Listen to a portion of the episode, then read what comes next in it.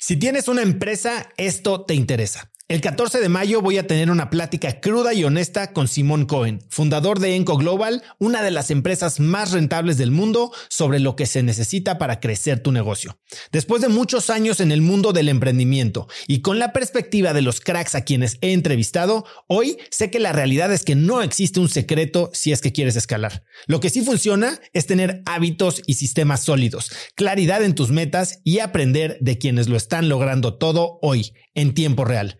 Te invito a Business Hackers, un evento virtual en el que por primera vez Simón nos contará los detalles de su negocio para entender qué hay detrás de ese éxito y qué es lo que se necesita para replicarlo en tu propia empresa. Conéctate a Business Hackers desde donde estés el próximo 14 de mayo. Inscríbete hoy mismo en cracks.la diagonal hackers y encuentras el link en la descripción de este episodio. Este episodio es presentado por Diri Móvil, la innovadora compañía de telefonía celular que conecta a cientos de miles de mexicanos. Yo no sé a ti, pero lo peor que me puede pasar es quedarme sin datos en mi plan o quedarme incomunicado en eventos y no poder trabajar desde donde esté. Platicando con amigos sobre este problema, hace unos meses conocí Diri, que es el líder indiscutible en la venta de eSIMs digitales que puedes usar como línea principal manteniendo tu número actual o también como línea secundaria para siempre estar conectado en México, Estados Unidos y Canadá. A través de la aplicación de Diri puedes gestionar tu línea y elegir entre diversos planes como el que yo uso de 40 gigas al mes por solo 279 pesos. Por escuchar cracks, Didi te regala 7 días de servicio ilimitado totalmente gratis descargando tu eSIM gratis en didi.mx diagonal cracks. Didi se escribe D de dedo y R I.mx diagonal cracks. Creo que para empezar a, pensar y, construir un producto nuevo y testarlo, no necesitas dejar su trabajo, ¿no? puedes hacer como esos prototipos y experimentos en cuanto todavía estás trabajando, que era un poco lo que yo estaba haciendo. Yo estaba testando algunas diferentes ideas ah, en cuanto estabas en Facebook y hasta antes de Facebook para ver qué, qué, podría funcionar, ¿no? qué, qué, podría ser una buena compañía y algo que yo, yo tenía muchas ganas de, de, empezar, ¿no? Pero el día que, que, ves que algún producto puede funcionar y tiene sí una aceptación grande de, de los de los usuarios y los clientes, ahí sí tienes que dejar tu trabajo, ¿no? Es muy, muy difícil empezar una, una compañía y casi imposible hacerlo en cuanto estás todavía en otra compañía. ¿Cuál es el momento cierto de, de, hacer esta, este cambio de, de, trabajo. Yo creo que es el momento que, que, ya empezaste la compañía y sabes que esa es la idea, ese es el producto que va a funcionar y ahora tienes que dedicarte, dedicarse a hacerlo crecer y hacer a su compañía también crecer.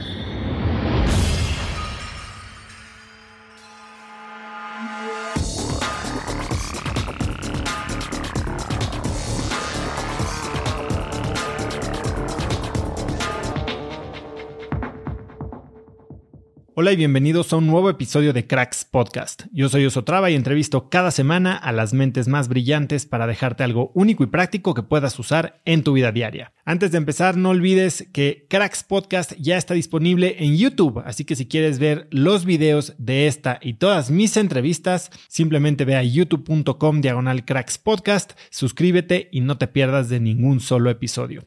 Hoy tengo como invitado a Julio Vasconcelos. Puedes seguirlo en Twitter como arroba Julio V. Julio es brasileño y es fundador de Atlántico, un fondo de capital de riesgo en etapa inicial que invierte en América Latina. También es venture partner de Canary, el fondo semilla más activo de la región que ayudó a fundar hace cinco años. Antes de convertirse en inversionista, Julio pasó casi 15 años como fundador y operador en empresas de tecnología. Fue el primer empleado de Facebook en América Latina y responsable del crecimiento inicial y escalamiento en Brasil. Luego pasó a fundar la compañía de descuentos diarios Peixe Urbano, que escaló a más de 100 millones de dólares en ventas y 1.200 empleados en seis países de América Latina. Después de que la empresa estuvo a punto de quebrar y él mismo lideró su cambio, vendió la empresa a Baidu y regresó a San Francisco, donde se unió como fundador de Prefer, una empresa que comenzó junto con el socio de Benchmark, Scott Belsky, y el cofundador de Uber, Garrett Camp. Hoy Julio y yo hablamos de lecciones de trabajar en Facebook, de marketing de crecimiento, de los peligros de la hiperescala, de ego y del emprendedor como inversionista de riesgo. Espero que disfrutes de esta fascinante entrevista con Julio Vasconcelos. Julio, bienvenido a Cracks Podcast. Gracias, gracias por invitarme. Qué bueno poder platicar contigo. Nos conocemos ya hace como 15 años, yo creo. Sí. Mucho tiempo y ciertamente eh, eh, el camino y sobre todo tu camino ha sido nada, nada lejos de espectacular. Y por donde quiero empezar, Julio, es, yo me acuerdo cuando llegué a Stanford en 2006. Tú estabas en una clase arriba de mí, tú eres clase de 2007. Eh, y la primera vez que escuché la palabra podcast tenía que ver contigo. Y creo que estabas entrevistando en algún momento a Andy Radcliffe. Cuéntame por qué, cómo conociste los podcasts, cómo te involucraste con ese, con ese mundo y qué es lo que buscabas. Bueno, en ese año los podcasts estaban empezando, ¿no? Creo que deberían tener como uno o dos años de, vida y, y, todavía no existía el iPhone. ¿no? Entonces, para escuchar un podcast tienes que bajar, bajar el audio y escucharlo en tu iPod. Entonces, por eso mucho menos personas estaban escuchando, pero yo, las conocí porque tenía un amigo mío, se llamaba Matt Window, que también tenía mucho, mucho interés por, por podcasts. Y decimos, bueno, ¿cuál es la mejor forma de, de, conocer cómo funciona un podcast? Es empezar nuestro propio podcast y empezar a entrevistando personas que nos interesaban. Y, empezamos un podcast que se llamaba I Innovate. Ah, es como Innovate, pero con más un I, porque tú eres iPod y iMac y todo, pero es el peor, peor nombre de una podcast o de cualquier cosa que imaginábamos. Uh, y empezamos a, a, invitar personas a quien admirábamos, ¿no? Emprendedores, innovadores, y, y, lo, y, hablamos, y hablábamos con ellos como si estábamos en una cita de, para tomar un café. Entonces era algo muy auténtico, ¿no? Las preguntas que realmente queríamos escuchar un poco más y aprender un poco más de esas personas. Y, y como dijiste, la, el primer episodio que, que tuvimos fue con Andy Radcliffe que fue uno de los fundadores de, Benchmark y, en esa época estabas ahí en, Stanford uh, dando, dando aulas de emprendedorismo, pero también tuvimos varias otras personas, tuvimos como Eric Schmidt, que eras eh, en ese periodo el CEO de, Google, tuvimos Andy Grove de Intel y muchas, muchas otras personas. Y, y este podcast, curiosamente, e, era algo que hicimos como en nuestra casa, pero en un poco más de, de un año, un año, un año y medio, se quedó como uno de los mayores podcasts del, del mundo. Si, si, buscabas emprendedorismo o innovación en, en iTunes, nosotros éramos la, tercer mayor podcast del mundo sobre emprendedorismo y éramos como dos alumnos ahí de Stanford. ¿Quién estaba arriba de ustedes? En era, era, como, uh, había un podcast de McKinsey y un podcast de Harvard Business Review, algo así. Pero nadie, nadie muy famoso, uh, porque todavía eran los primeros dos o tres años de, de podcasting. Sí, incluso los más grandes, este, Rogan, Tim Ferriss, empezaron después de eso. Sí, yo, me acuerdo que yo, yo conocí a Tim Ferriss en mi segundo año de GSP, antes de publicar The Four Hour Work Week, ¿no? su primer libro. Y salimos ahí para tomar un smoothie. Uh, yo, mi amigo Matt, Tim Ferriss y como 10 otros alumnos. Uh, y, y, solo muchos años después que empezó su podcast, que es uno de los mejores, y, y, creo que la, el, Cracks podcast es, muy similar ¿no? a de Tim Ferriss. A mí me gusta mucho y, me acuerda mucho de, cómo, del contenido de, de, Tim Ferriss. Y en ese tiempo, ¿qué es lo que buscabas? O sea, aparte de aprender de la industria de podcast, ¿y qué es lo que ganaste de tener este pretexto que si bien en ese entonces, y, y sobre todo con la gente que tenía relación con la Escuela de Negocios de Stanford, pues sí tenías un poco más de acceso a todos estos nombres que después tal vez hicieron inalcanzables. Eh, ¿Qué es lo que obtuviste, no? Eh, como en, una etapa en la que estás de estudiante, eh, que se te abren muchas puertas simplemente por goodwill. ¿Cómo, cómo viviste esa experiencia? Sí, e, era exactamente e, esto, ¿no? Era, era de poner, tener un pretexto para poder hablar con cualquier persona en el mundo de tecnología y cualquier emprendedor que, que existía porque llamábamos a las personas, llamábamos a como, no sé, Mark Zuckerberg y Steve Jobs, tentamos muchas veces, pero no, nunca vinieron a nuestro podcast. Y dicen, mira, somos dos alumnos de Stanford y estamos haciendo entrevistas sobre ah, tecnología y emprendedorismo. Y, y como 90% de las personas decían, sí, sí, puedo participar. y sabían que era una cosa que no era para ganar, ganar dinero y sí como para traer este conocimiento y este contenido para el mundo. Ah, y era eso, era para conocer personas muy interesantes y, aprender de ellas. Ahora tú, mucho de lo que hiciste a lo largo de tu carrera como estudiante, incluso tus primeros trabajos, parece que fue estar saltando de un lado a otro trabajo en consultoría, trabajo en fondos, experimentación eh, desde college y después en la maestría, pero según entiendo, todo lo tenías muy calculado y no había paso profesional o académico que dabas sin tener un objetivo de por qué querías dar ese paso en particular. Estabas buscando aprender algo. ¿Cómo piensas tú de la construcción de un currículum, sobre todo cuando eres tan joven? Y eh, en la verdad no era muy calculado. Y yo estaba como buscando nuevas oportunidades que me dejaban feliz y me dejaban aprender. Entonces, cuando fui a, al colegio, a, a, a, mi undergraduate en los Estados Unidos, yo, yo quería aprender más de cómo, cómo empezar una compañía, ¿no? Y, y eso era como el año 2000 no llegué en Estados Unidos en 1998 y todavía no había una forma de aprender cómo se empezaba una, una compañía. Por eso que después de, de terminar mi, mi, mi, universidad, fui a trabajar como consultor porque yo creía que era la mejor forma de continuar esta experiencia académica, pero con una cosa más práctica. Y, y no sabía que consultoría también era algo bien ah, teórico ¿no? y bien poco práctico. Y después la decisión de ir a Stanford era, era de nuevo, yo quería empezar algo, quería trabajar con tecnología y sabía que todo lo que estaba pasando en el mundo de, tecnología y, innovación estaba pasando ahí en, en Silicon Valley, ¿no? Ahí cerca, cerca de Stanford. Entonces mi decisión fue mucho de, yo me voy allá y cuando, cuando yo, yo llega, cuando llega, llegar en Stanford voy a conocer personas interesantes y, y, entender mejor cómo entro en este, este, mundo. Y siempre las cosas que yo buscaba hacer es un poco más de cómo aprendía más sobre ese mundo de tecnología y, estaba como experimentando mucho para poder aprender y, encontrar buenas oportunidades.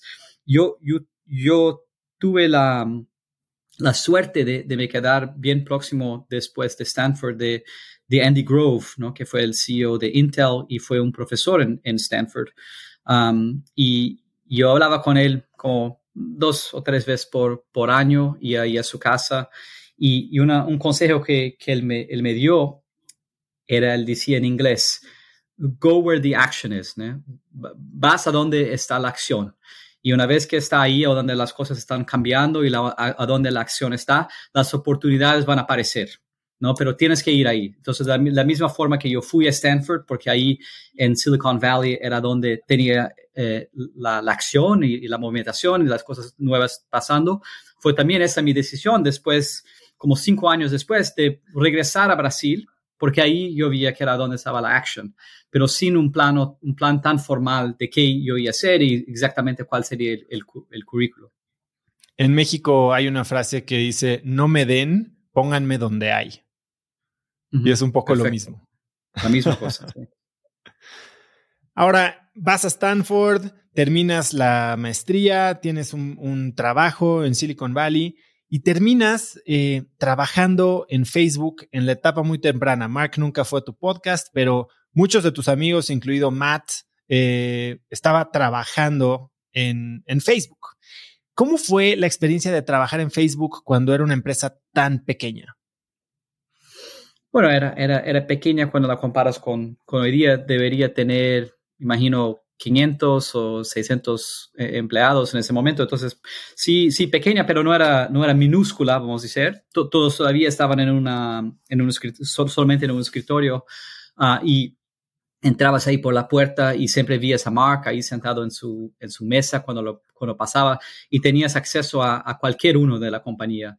Um, y, y, y, fue un una, una, gran escuela ¿no? para mí, de, de, ver cómo la cultura de una compañía de esa de, de hipercrecimiento funciona y, y, cómo las personas están motivadas y la calidad de las personas.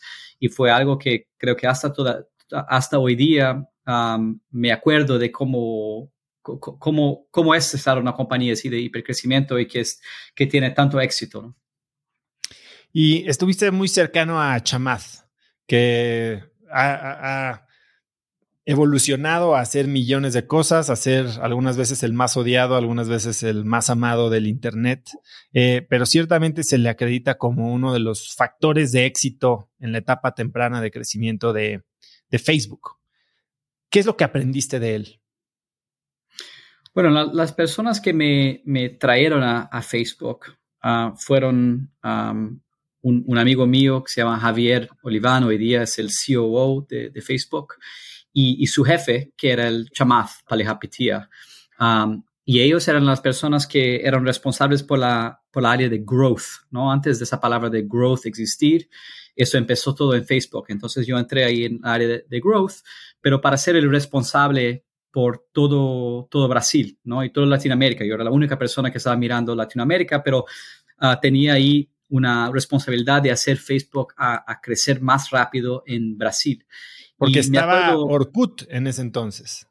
Sí, eso era 2009, 2010 eh, y en este momento Brasil debería tener unos 60 a 70 millones de, personas usando la Internet todos los meses y 35 millones estaban en Orkut y Facebook tenía menos de, un millón de personas. Entonces, Facebook, uh, Orkut era, era la red social dominante en, en Brasil.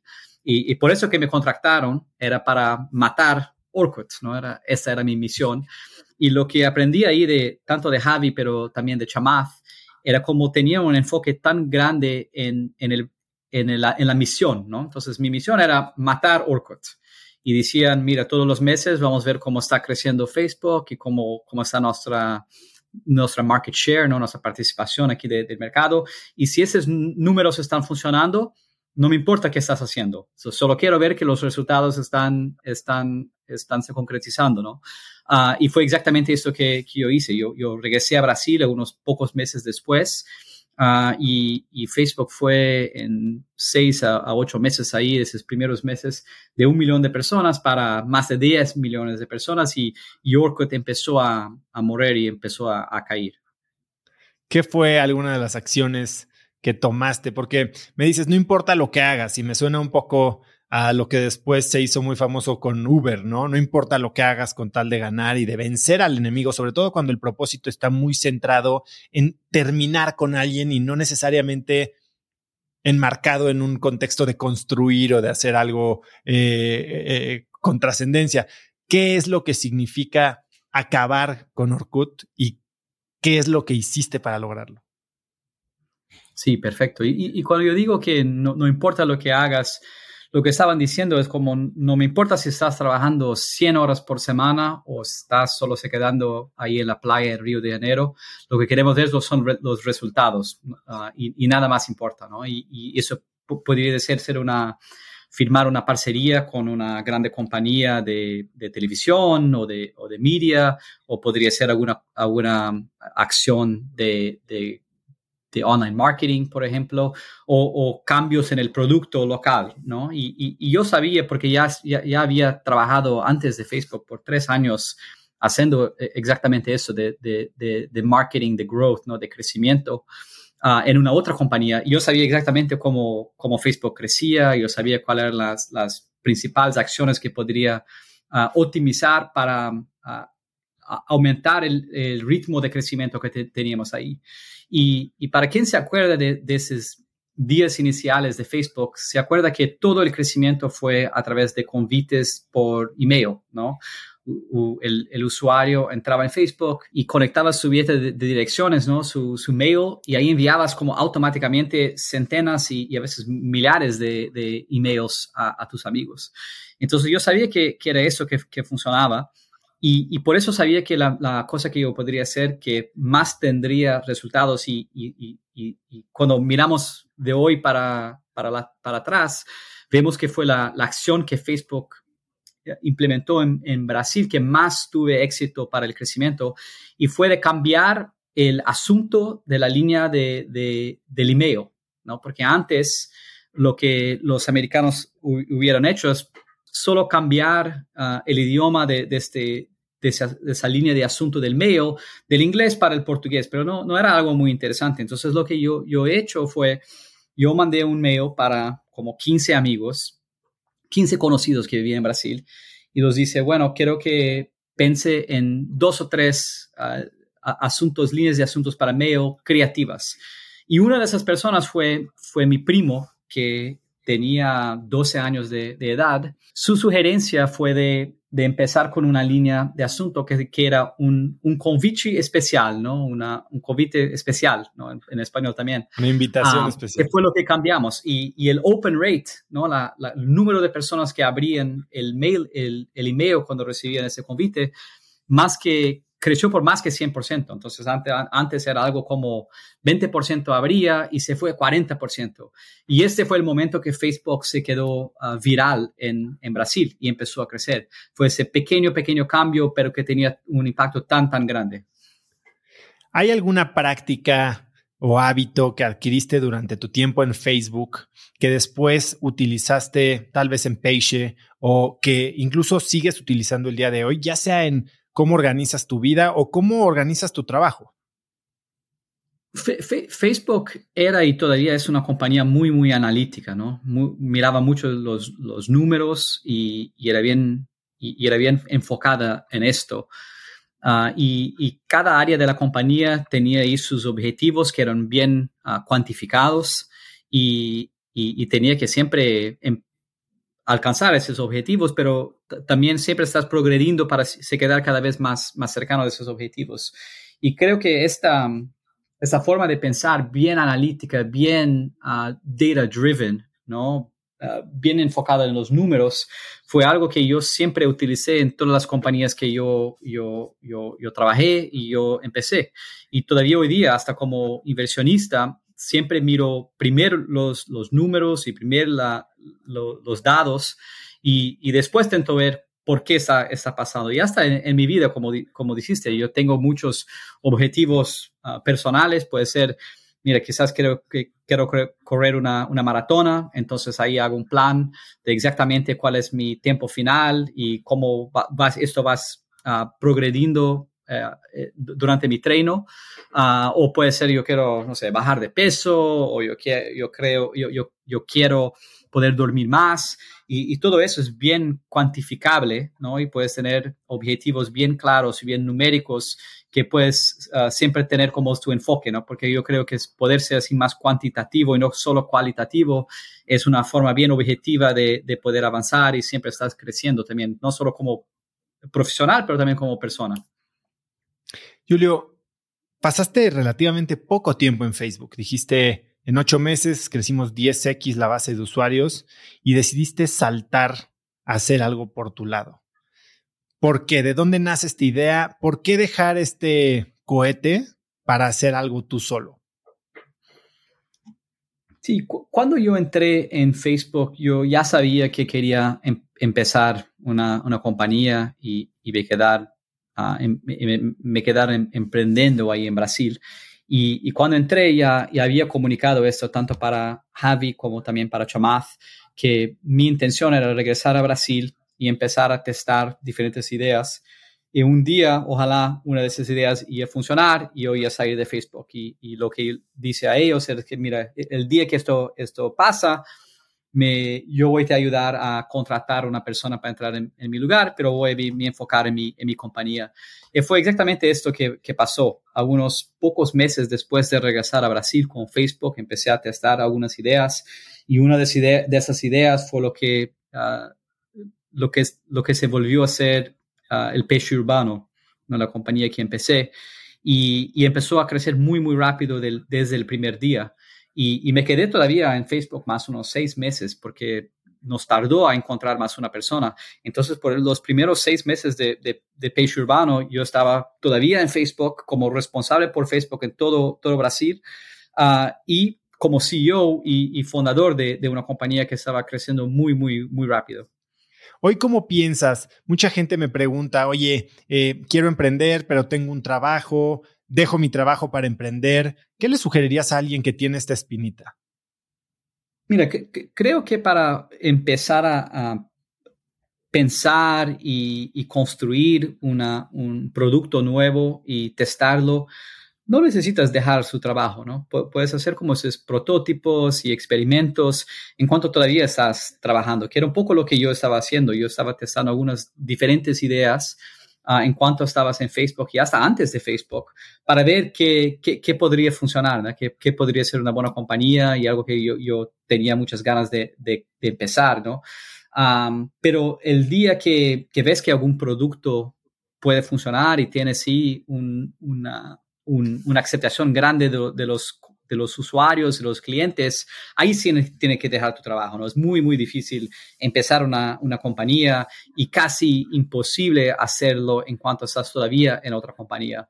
Ah, entonces, ¿cuál es el momento cierto de, de, hacer esta, este cambio de, de, trabajo, yo creo que es el momento que, que, ya empezaste la compañía y sabes que esa es la idea, ese es el producto que va a funcionar y ahora tienes que dedicarte, dedicarse a hacerlo crecer y hacer a su compañía también crecer. Dime algo, porque ciertamente esta manera de emprender, como de hacer un análisis de arriba hacia abajo, identificar tal vez oportunidades de negocio, muy consultivo, ¿no? Muy analítico, basado en donde los datos tales macro y de tendencias te demuestran que hay una oportunidad. Es una manera de emprender comparada con vivir un problema, tal vez detectarlo dentro de tu trabajo y tener conocimiento ya particular, incluso experiencia eh, ayudando a este cliente o tratando de resolver el problema desde otro, desde otro ángulo. Hoy, ¿cómo piensas de eso? O sea, ¿cuál es la mejor manera de emprender? Esta que hiciste y si, lo hiciste para Peixe, eh, ¿qué otras ideas o qué otras áreas de oportunidades consideraste antes de aterrizar en esto que era un clon de Groupon? Yo no creo que hay una sola manera de, emprender. No, no creo que hay una, forma correcta y una, que no es correcta. hay muchas compañías que ya empezaron así como esa, esa visión un poco más consultiva de pensar en diferentes oportunidades y escoger una y, después crecer la compañía de esa forma, como también muchas compañías que era una persona que tenía un problema personal o, profesional y después empezó una compañía para, como una solución para, para este problema, ¿no? Ah, en mi caso, yo había escogido una, una área de oportunidad que a mí me gustaba mucho personalmente. Creo que es importante a, ti te gustar la, la, compañía y el producto, ¿no? Así, una cosa que, que no, no, te gusta, no tienes mucho interés, no es algo que vas a querer ser e, estar a frente por los próximos 10 años o, más, ¿no? Tiene que ser algo que, realmente te gusta. Ah, y a mí esta, esta área de interés era la área de, servicios locales, ¿no? De restaurantes y, actividades que podrías hacer, salir de la frente de tu computador y tener una experiencia nueva conociendo tu, tu ciudad, ¿no? Y, a mí siempre me gustó mucho de salir para, para shows, para restaurantes, para bares. Y, por eso estaba, estaba buscando diferentes soluciones que ayudaban a las personas a conocer lo que había de mejor en sus ciudades y, dar algún tipo de incentivo, alguna forma de poder empezar a tener esa experiencia ah, afuera Y, no adelante del computador. Entonces, las primeras cosas que intenté hacer eran como sitios con contenido que decían de nuevos restaurantes o nuevos shows, o donde las personas podrían leer sobre esto y después tener experiencias nuevas. Uh, intenté hacer también un, sitio de, de, hacer reservas para, para, cenar y para restaurantes.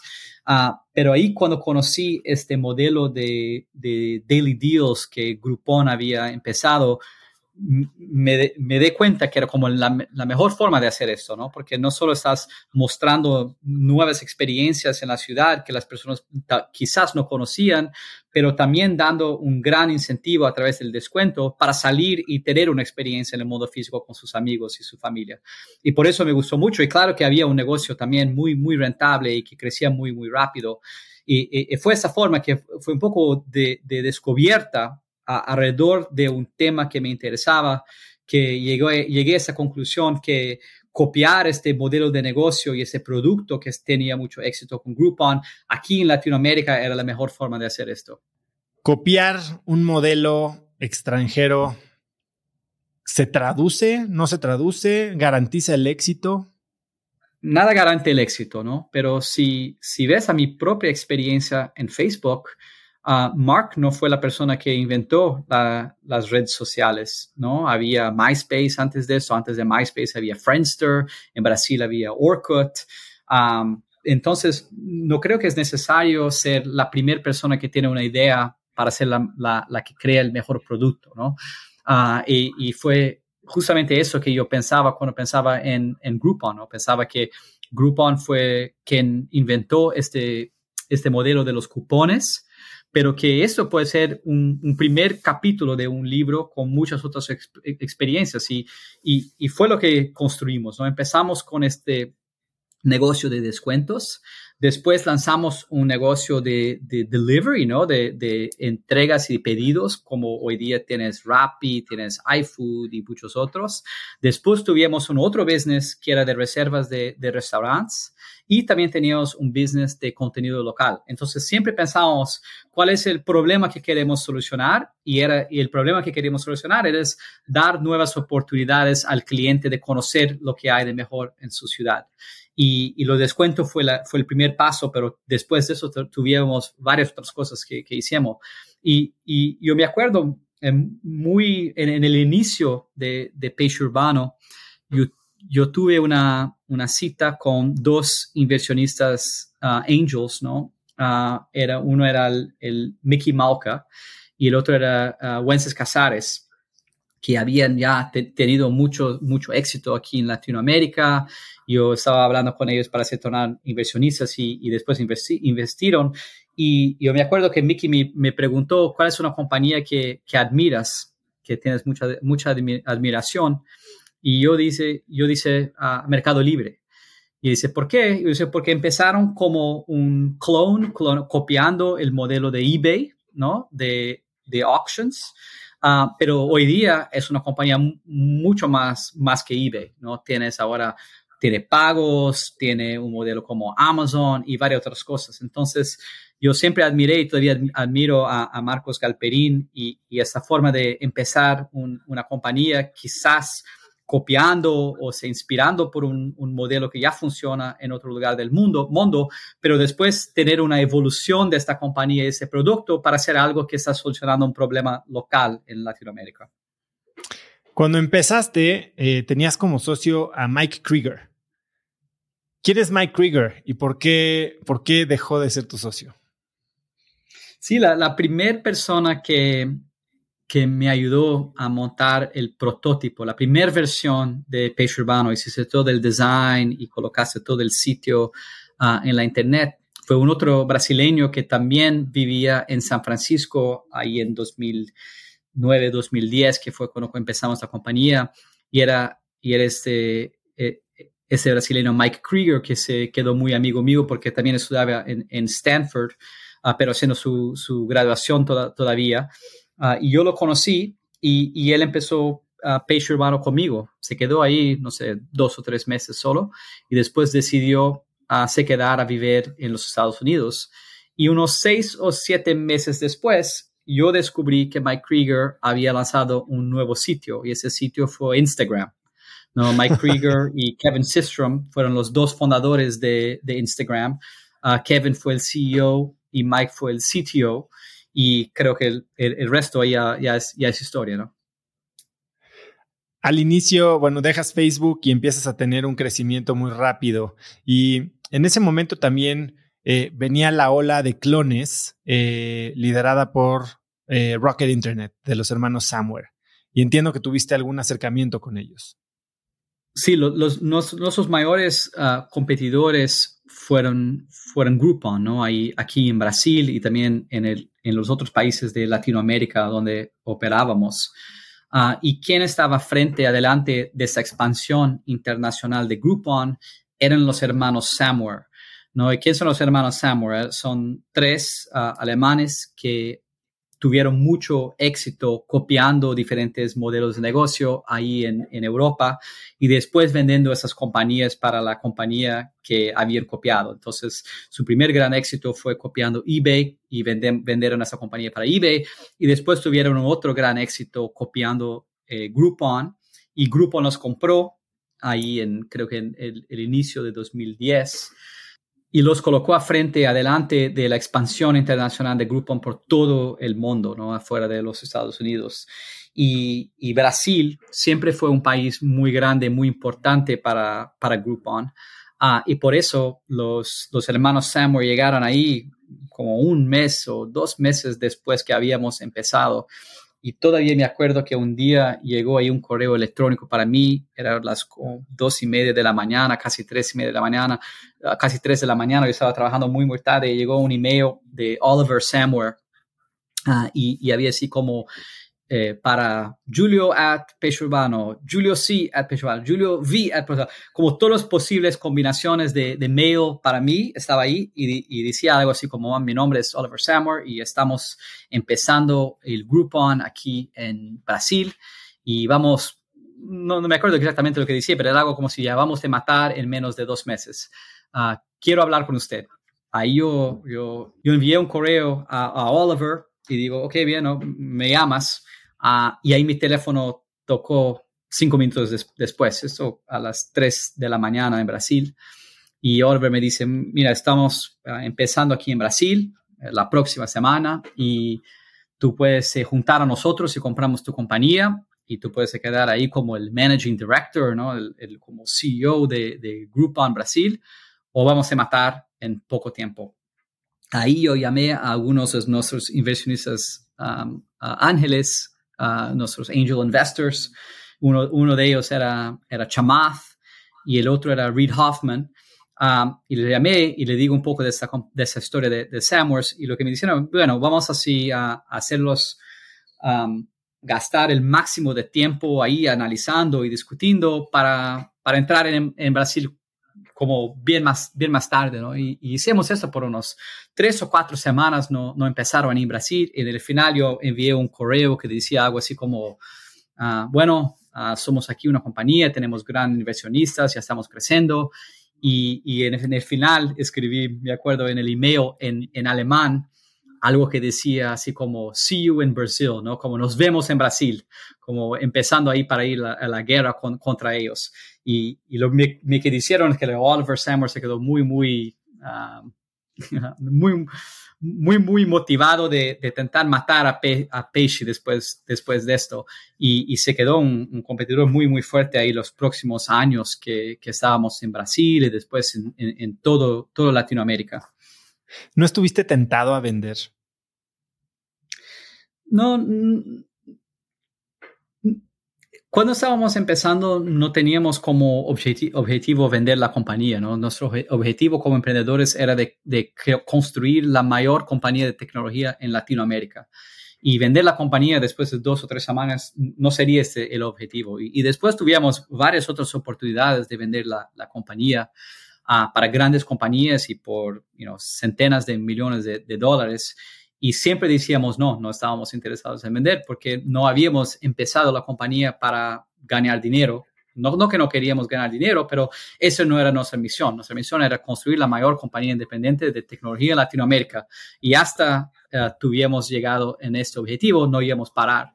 Uh, y esa primera conversa o primer charla con, con Oliver no fue nada diferente de, de, de, los otros años. Yo tuve una experiencia un poco diferente. En 2009, yo regresé después de que perdí mi trabajo en Nueva York, después del MBA, regresé a México y empecé una startup. Pero en paralelo me junté con otro de tus amigos, con Arturo Nanes, classmate tuyo, y dijimos, a Julio le está yendo increíble copiando Groupon en Brasil vamos a empezar algo en México y se lo vendemos a Julio. Y, empezamos una compañía que se llamaba Voz Urbano. Y literal, el plan era sí hacer un flip rápido para, para vendértela a ti. A las pocas semanas llegó Groupon a México y cuando nos dimos cuenta nosotros teníamos, no sé, 30 mil dólares de fondeo, nada, ¿no? O sea, ni, no estaba Reed Hoffman, ni, ni Chamath, ni nadie de ese calibre en nuestro cap table pero empieza Groupon a regalar vales de 100 pesos en cada esquina y en ese momento sí dijimos, estamos fritos y tenemos la opción de cerrar y regresar la mitad del dinero que nos queda a nuestros inversionistas o literal nada más prolongar la muerte y como nuestro White Knight brasilero no iba a llegar a tiempo, eh, tuvimos que cerrar.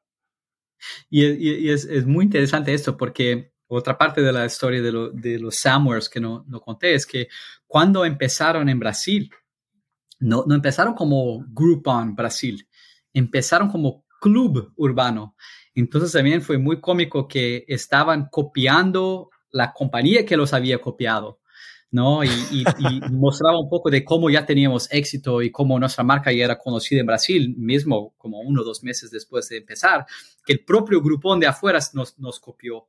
Ah, y, y, quizás si ustedes habían empezado en México un año después, podríamos ter, ter comprado porque llegamos en México un año después de, haber empezado la compañía y, creo que fue el, único país donde no compramos una operación local. Empezamos de, nada ahí en México, pero todos los otros países, Argentina, Chile, etcétera, habíamos comprado una o a veces dos compañías locales para ya empezar con alguna operación y un equipo. Creo que en Argentina también compraste a uno de mis classmates. Sí, Diego. Diego Sternberg. A Diego, claro, a Diego. Sí, sí, pero, pero no me acuerdo si compramos, compramos la operación de Diego. Creo que, no, sí, compramos una compañía que Diego había empezado ahí en Argentina. Uh, y después Diego se quedó un, buen amigo y, y buen aliado y, y, nos apoyó mucho ahí los próximos años en Argentina. Eh, en este proceso eh, de crecer Peixe Urbano, en dos años llegas a mil empleados, en dos años llegas a 100 millones de dólares de revenue, seis países, cuatro rondas de inversión. ¿Cuál fue la evaluación máxima que tuvo Peixe Urbano? Fue 730 millones de dólares. Esto antes de existir el, termo, de unicornio, ¿no? Entonces no éramos unicornio, pero todavía no existía ese concepto de unicornio. Cuéntame, ¿qué aprendes de levantar cuatro rondas de capital de los mejores en el mundo eh, eh, a esa velocidad en el viejo oeste, ¿no? Porque ciertamente Latinoamérica era el viejo oeste. Lo que para nosotros funcionó mejor era siempre estar enfocado en el, en el negocio, ¿no? Y como yo, yo dije antes, de de lo que aprendí en Facebook, ¿no? De pensar mucho en los, los datos y los resultados y siempre estar buscando uh, llegar en esos objetivos. Uh, fue algo que funcionó muy bien en, en Peixe Urbano, ¿no? Siempre tuvimos algunos objetivos cuantitativos de, de crecimiento y de, y de ingresos y, y todo más. Y sabíamos que si estábamos alcanzando esos objetivos, la parte de, de traer nuevos inversionistas sería fácil. ¿No? Es, es, muy difícil traer nuevos inversionistas si no tienes los resultados. Pero como nosotros teníamos, yo, yo me acuerdo que ah, teníamos, estábamos en 25 millones de dólares de, de ingresos en seis meses, ¿no? Son muchas pocas empresas que consiguen hacer esto.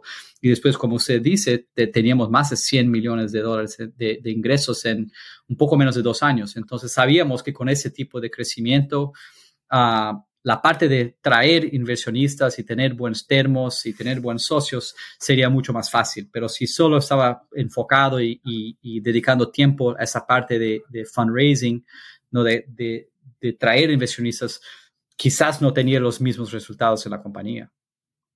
Al principio hablabas de que cuando estabas en Facebook y veías el crecimiento de Peixe, veías una empresa que crecía y que era muy rentable. ¿En qué momento cambia esa ecuación? ¿En, en Page estás preguntando? Eh, sí, ¿en qué momento cambia el concepto de rentabilidad? Porque bueno, estás creciendo, estás vendiendo 6, 100 millones de dólares, pero no es una empresa rentable. Y la falta de rentabilidad hace que hasta todo el sentimiento y el momento de la compañía cambie por completo. ¿Cómo, cómo se dio este downturn, vamos a decir? Sí, fue, fue, un momento bien difícil y que todavía creo que nadie en el mundo sabe exactamente lo que pasó. Uh, yo hasta, creo que hasta Andrew Mason, que empezó Groupon, no sabe exactamente lo que pasó, ¿no? Porque para traer un poco el paralelo de Groupon, Groupon fue de una empresa que empezó y creo que hice su IPO en Nasdaq como tres o cuatro años después de empezar y la compañía llegó a, a tener una, una, una, valorización de más de 30 billones de, de, dólares, ¿no? En cuatro años. Y un año después ya había perdido 90% de ese valor, creo que valía 1, 2 o 3 billones de dólares. Y, lo que pasó, pero de la forma que yo, yo, la vi, era que uh, porque el modelo de negocio tenía una barrera de, entrada muy, muy baja, casi inexistente. Cualquiera podía hacer un, un clone, lo copiar. Esto ha hecho que había muchos, muchos competidores en, en, cada, en cada ciudad y muchos de los competidores más chiquitos empezaron a destruir un poco el modelo y la reputación de los, de los sitios de, de, de descuentos. Y eso ha hecho que las personas empezaran a comprar menos, ¿no? Y también la otra cosa que pasó es las personas estaban comprando demasiado cupones en el, en el inicio y ahí vieron que no estábamos utilizando todos, entonces ya bajó esa, esa demanda por nuevos cupones. Entonces la, la parte de demanda uh, paró de, de, crecer y se quedó estable y después empezó a caer. Y una vez que esto empezó a caer, todos los, los, competidores empezaron a bajar sus precios, ¿no? Entonces la comisión que cobrábamos de, del restaurante o del show o, o, de cualquier otro merchant que era nuestro parcero empezó como en 50% y después cayó en seis meses a 25%.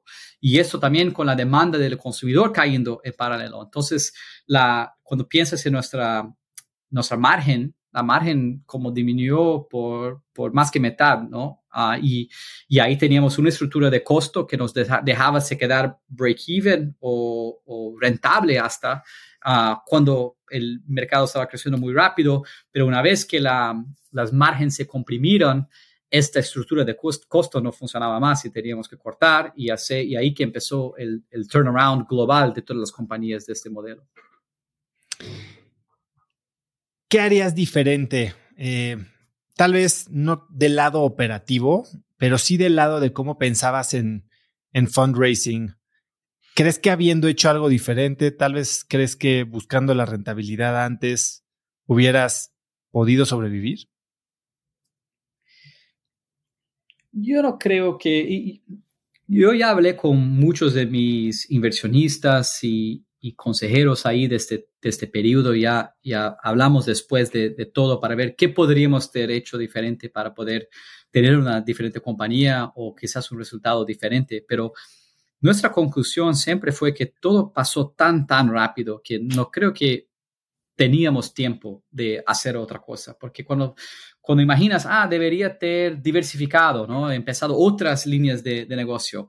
Acuérdate que antes de tener ese turnaround teníamos cuatro otras líneas. Tenemos un business de delivery, uno de contenido, una de reservas. Hicimos esto, ¿no? Y, y entonces eh, fue, fue un crecimiento tan rápido, después una, una queda tan rápida que no creo que teníamos tanto tiempo para, para, cambiar y hacer un pivot para algún otro, algún otro modelo. Y, creo que por eso que cuando miras a todas las compañías alrededor del, del mundo y, y, habían como más de mil solo en Brasil, entonces imagino que había como decenas de millares en todo el mundo, casi ninguna uh, sobrevivió. ¿no? no, no, no creo que había una, una cosa muy obvia que podrías hacer para tener un resultado diferente tuviste que despedir a gran parte de tu equipo. ¿Cómo enfrentaste ese, ese reto? Sí, llegamos a cortar 85% del costo y dos tercios ¿no? Uh, de las personas. Tuvimos una vez de cortar en, un corte solo más de 400 personas en la compañía. ¿no? Y, Claro que ese fue un momento muy difícil para, para mí como emprendedor y, muchas de esas personas you eran mis, mis amigas, pero yo sabía que era una medicina que tenía que, que, tomar, ¿no? Porque si no, no hacía esas, esas cosas difíciles y esas movimentaciones difíciles, toda la compañía iba a cerrar y, no solo esas 400 personas iban a perder sus empleos, pero todas las mil personas iban a perder sus empleos. Entonces, creo que una cosa que hicimos muy bien es que uh, empezamos a cortar los costos y cortar personas y vender operaciones muy, muy rápido. ¿no? Una vez que el, vimos que el crecimiento no sería el mismo, creo dos, tres, cuatro meses después, ya empezamos a cortar muy, muy rápido, cortamos muy, muy profundo también. Y eso es lo que nos dejó a llegar en el break-even y hacer ese, ese turnaround y poder sobrevivir. pero, pero fue muy, muy difícil poder hacer esto.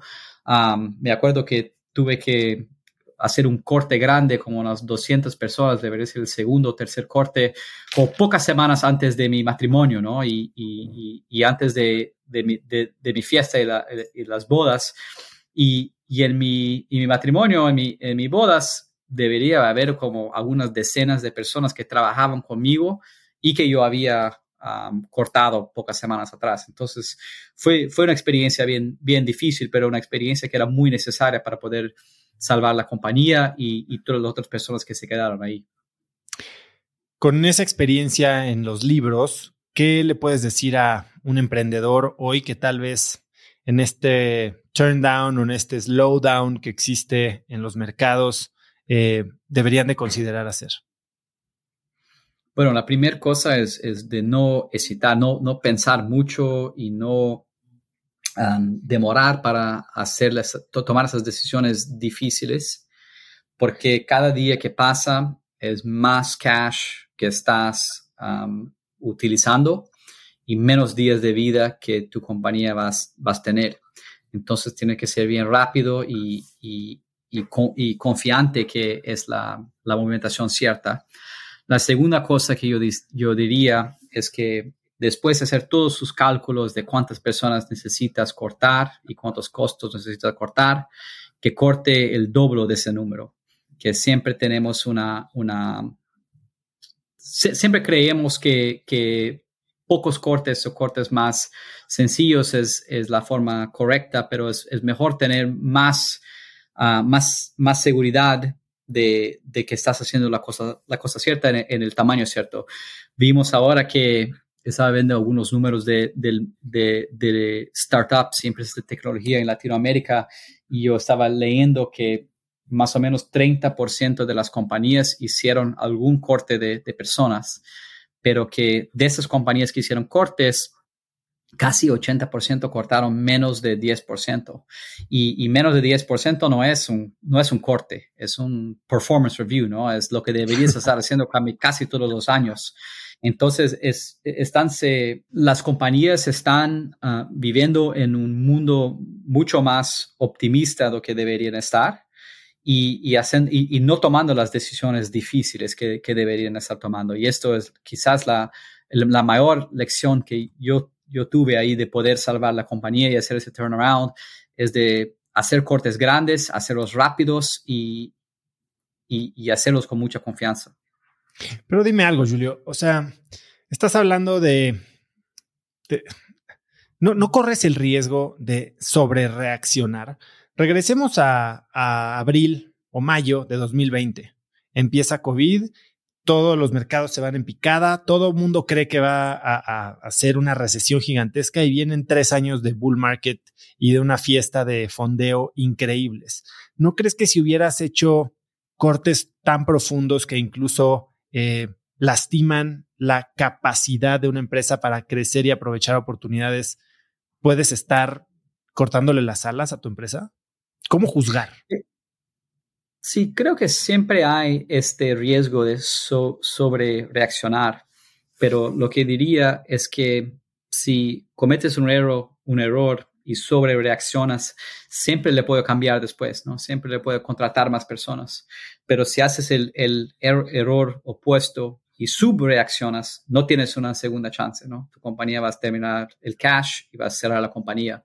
Entonces yo creo que es muy, muy mejor tener ese riesgo de sobre, sobre eh, reaccionar y cortar más de lo que deberías y después tener una oportunidad de, de, corregir este error, lo que hacer el opuesto porque si haces el opuesto, no tienes, un, no tienes una, una, segunda chance. ¿Cómo, ¿Cómo vives después de ser ahora sí que el poster boy de Brasil, portada de todas las revistas? O sea, hubo un tiempo que eras la persona literal más famosa de Brasil. ¿Cómo se vive, y, perdóname que use este término, eh, pero para ilustrarlo, este como esta caída de gracia no cómo se vive hacia afuera, cómo se vive hacia adentro. Sí, creo que en, en este periodo, en primer lugar, no tenía tiempo para pensar de qué estaba pasando y qué las personas iban, iban a decir o qué iban a pensar. Pero entonces, no, no, está, no era una prioridad mía uh, pensar en esto y, es algo que no creo que pensé por, por mucho tiempo, para ser bien sincero. Estaba muy, muy enfocado en, en hacer este, esos cortes ese turnaround de la, de la compañía, ¿no? Ah, pero creo que la otra cosa que también me ayudó mucho es que cuando teníamos mucho éxito, uh, nunca fuimos una compañía, y yo creo que yo nunca fui un emprendedor que hablaba como si ah, la mejor compañía, yo soy el mejor CEO. Siempre creíamos que tuvíamos mucha suerte, ¿no? Y, y, nunca comprendíamos por qué las cosas estaban funcionando tan bien. Uh, y creo que quizás esta, eh, esta humildad que teníamos como compañía nos ayudó mucho, ¿no? Porque una vez que el, el, mercado se cambió mucho, no teníamos que después defender de que decíamos que éramos la mejor compañía, que éramos los más inteligentes, los más capaces. Solo estábamos ahí haciendo el mejor trabajo, trabajo que, que necesitábamos y las cosas cambiaron y ahora teníamos que adaptar. Entonces, esto nos ayudó mucho de, de, poder hacer ese gran cambio. Pero para mí creo que fue muy, mucho más difícil hacer los cortes y hacer ese turnaround, de, del lado de tener que cortar personas que eran mis amigas y que habían contribuido mucho a la compañía, y mucho menos por la parte personal de, de la mi psicología y cómo las personas iban, iban me mirar, vamos a decir. Nunca fue un, un issue el ego entonces. Nunca fue un issue eh, para mí, tanto que creo que esto me ayudó mucho a poder hacer esas decisiones bien difíciles y muy rápidas, en quizás pensar un poco, ah, ¿qué van a pensar las personas ahí en, todo el mundo? Era una, un instinto muy fuerte de sobrevivencia y no de sobrevivencia de ego. ¿Hubo algún error que tus inversionistas, eh, no un error, pero alguna actitud que hayan adoptado tus inversionistas, tus miembros del consejo, que sientas que haya sido perjudicial para ti o para la empresa en esos momentos que hoy como inversionista, de lo que vamos a hablar un poco más adelante, recuerdas si quieres evitar? Creo que el mayor error que cometemos como compañía fue de hacer la expansión para el resto de Latinoamérica. Creo que deberíamos habernos quedado solo en Brasil, porque Brasil era un, un mercado muy, muy grande y todavía había mucha, mucha competencia ahí. Y creo que entrar en Argentina y después en Chile, después en México, todo fue una, una gran distracción de poder ganar nuestro primer y mayor mercado que era Brasil. Eso fue, fue un error. Creo que si no, hubiéramos hecho esto, las mismas cosas tenían pasado, pero tenía que ser un poco más fácil. Y creo que algo que mis inversionistas deberían tener hecho era como pedido para pausar y, contemplar un poco más si deberíamos estar expandiendo en una velocidad tan rápida así. Y, hoy día, una cosa que siempre hago cuando hablo con un, un emprendedor, puede ser una compañía que yo investí o no, y esa persona dice, ah, yo estoy empezando en, no sé, México, estoy empezando en Brasil, pero todavía vamos a entrar en toda Latinoamérica. La primera cosa que digo es como lo, interrumpo, digo, no hace eso, como enfoca, enfoca solo en, un, en tu primer y mayor mercado y, y gane ese mercado antes de empezar a entrar en otros países, porque es una distracción muy, muy grande y muchas pocas compañías, creo que ninguna en la historia de Latinoamérica puedo expandir en esta velocidad desde el inicio para tantos países. Algo que dijiste hace poco, eh, que, es algo que me sorprendió, ¿no? Porque mucha gente tiene este concepto de que las empresas mueren cuando se les acaba el dinero. Y, y, tú tienes una opinión contraria, ¿no? Tú dices, las empresas no mueren de sed, mueren ahogadas. ¿Qué quieres decir con eso? Sí, es exactamente lo que estaba diciendo las empresas mueren, abogadas porque no tienen focus, ¿no? no tienen enfoque en una cosa solo. Uh, y tentar hacer demasiadas cosas, entrar en demasiados mercados o países o lanzar demasiados productos o servicios, es, es la mejor forma de no hacer nada bien. ¿no? Creo que se tiene que enfocar en un tipo de cliente en un país o un mercado y con un servicio y propuesta de, valor. Y, hasta esto está como muy, muy bien y tener ganado este, este mercado, antes de esto deberías solamente se enfocar en esa primera cosa y hacerla la, mejor posible. Y intentar hacer muchas cosas um, es una buena, um, es una buena receta para, para no, no hacer nada bien. Después de Peixe, te fuiste de Entrepreneur in Residence con Benchmark y empiezas Prefer, ¿no? Una, empresa en Estados Unidos, eh, en un mercado diferente.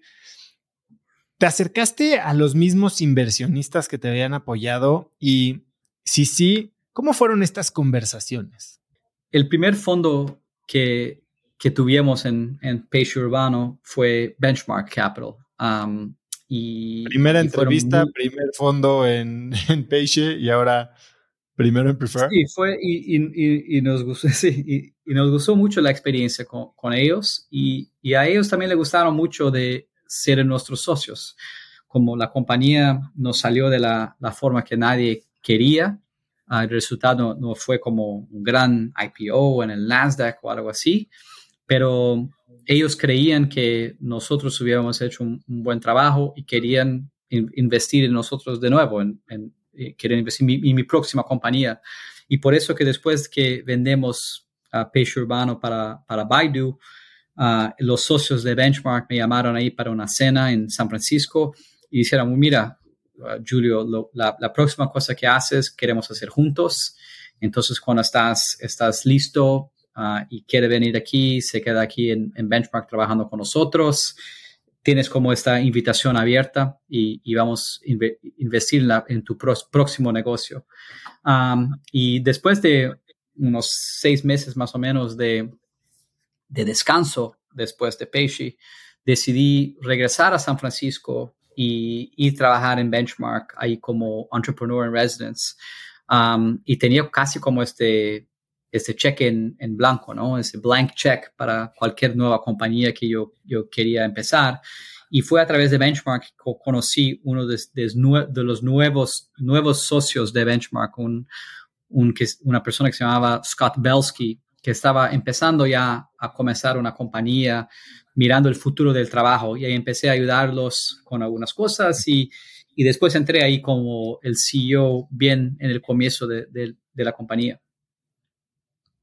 ¿Y el resto de tus inversionistas tuvieron la misma actitud después de Peixe que lo tuvo Benchmark o hubo gente que se quedó con un mal sabor de boca? ¿Hubo gente que te reclamó sabiendo que siempre es una posibilidad?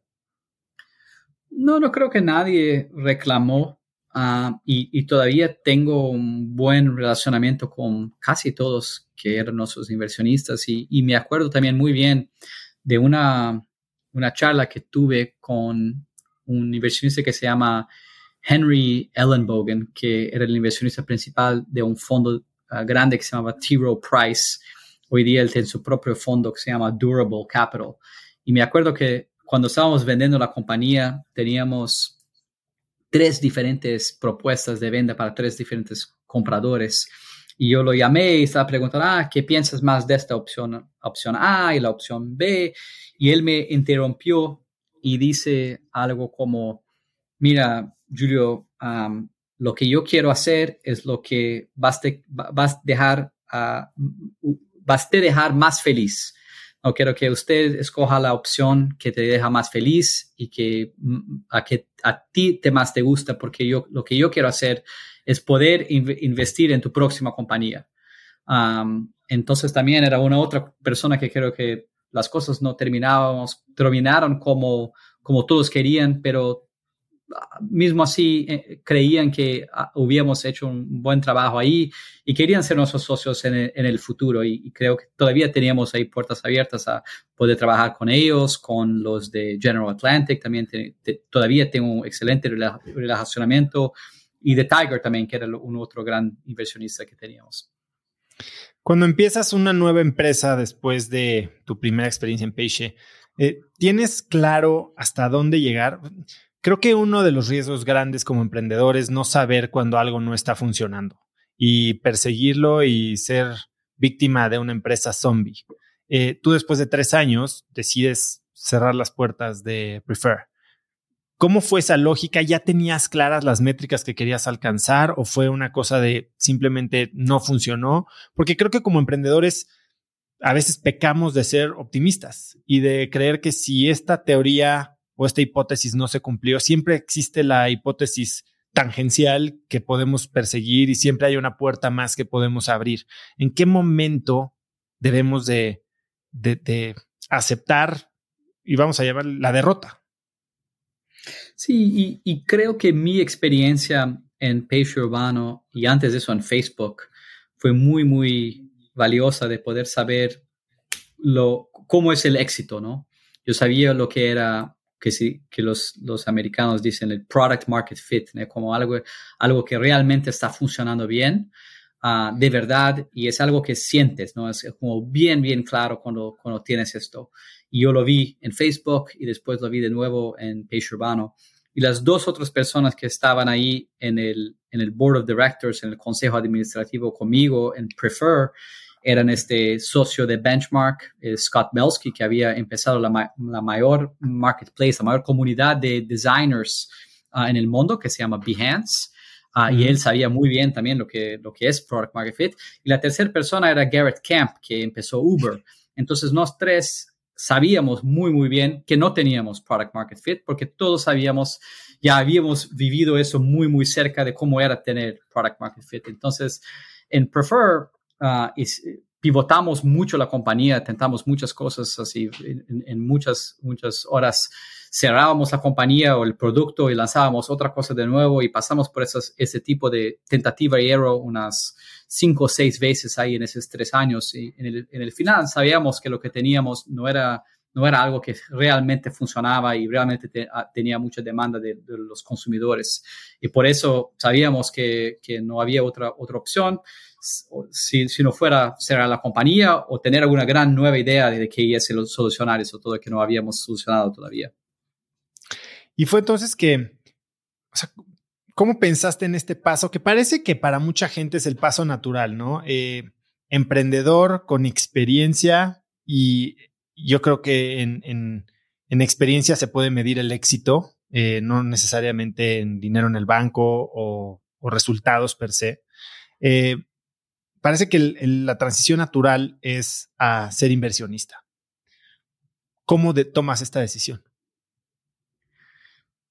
Para mí la decisión de, me enfocar en, ser inversionista fue algo muy, muy personal, ¿no? Yo ya, ya venía haciendo inversiones como investidor ángel, angel investor a más de 10 años y había investido en más de 200 compañías y me gustaba mucho conocer nuevos emprendedores y conocer nuevas ideas y ayudarlos siempre que, posible. Entonces era algo que me gustaba, yo creía que yo era bueno de eso, tenía buenos resultados financieros. y, y yo, yo vi eso como, o yo vi esto como una forma de salir de, de la cancha. No, no, quería más ser jugador, pero quería ser como un entrenador. No quería todavía estás, estar dentro del equipo, que el equipo de emprendedorismo, pero no más en la cancha. Quería poder como ayudar a um, compartir un poco lo que yo habría aprendido, muchas de las cosas que yo he hecho bien, pero hasta más las cosas que, que yo había hecho mal y errores, con esa próxima generación de, generación de, de emprendedores. Y, y, yo creo que hacer esto como inversionista es una forma muy, muy buena de poder todavía se quedar en este juego que es emprender, y innovar y empezar nuevas compañías, pero no estar ahí como la persona que estás manejando el auto, ¿no? Estás ahí como, como realmente un entrenador ayudando la próxima generación de, CEOs y de founders. Y por eso que decidió, decidí que, que quería me quedar como inversionista ahora. 10 años de inversionista ángel, 200 empresas. ¿Qué cambia, al menos en tu approach hacia las inversiones de manejar tu dinero o el de tu grupo de amigos, que entiendo que Graph Ventures eso era un, como club de inversión entre tus amigos y tú, a manejar dinero de terceros, ya sea institucional o no. En, mi caso, creo que cambió poco porque todavía soy un inversionista en mi fondo, entonces tengo mucho más plata mía personal en mi fondo atlántico, lo que tenía hasta en todos los fondos de Graph Ventures. Entonces, siempre que estoy haciendo una inversión, estoy pensando, bueno, mira, si, si, si no es una, una buena idea, yo voy a perder mi, mi, dinero aquí. Entonces, yo, yo pienso como yo soy de facto un, un socio con mis otros inversionistas, pero lo que puedo hacer ahora es no solo hacer un, un check de 50 mil, mil dólares en una compañía, puedo hacerlo de 5 millones de dólares, algo que yo solo no podría hacer. Pero las decisiones y creo que las, la, la capacidad de tomar decisión uh, seria son las mismas. Todavía siento que tengo mucho skin in the game y quiero, y quiero poder ganar y tener buenos resultados porque mi dinero también está ahí dentro del fondo y además que solo mi, mi dinero, también mi reputación como inversionista y, como buen socio de los emprendedores? Te lo pregunto porque, a ver, tú sabes que yo acabo de hacer un poco esta transición eh, de, emprendedor y, en paralelo inversionista con un fondo bastante chico, pero que está con la lógica un poco siguiendo lo que tú acabas de comentar.